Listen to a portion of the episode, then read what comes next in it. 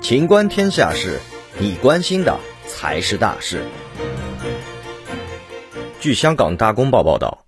在英国允许 BNO 护照持有者入境后，近日有十二名港人赴英定居，结果这伙人刚抵达伦敦希斯罗机场，就因为不遵守有关规定，遭遇了英国执法人员的强硬对待。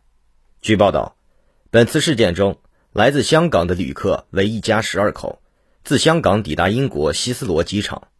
十二人在申请特许入境许可时，这个家庭中的男主人因为拍照而被海关工作人员劝阻，随后双方发生争执，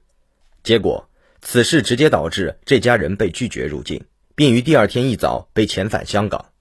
对于这些遭遇，这家人用“黑警”一词称呼本次冲突中的英国工作人员。不过，即使自己全家人被遣返，且两年内不得再次入境英国，这名男子在结尾还是表示，自己相信英国是个民主国家。这次冲突只是少数工作人员拿着鸡毛当令箭，着实为英国找补了一把。本期节目到此结束，欢迎继续收听《秦观天下事》。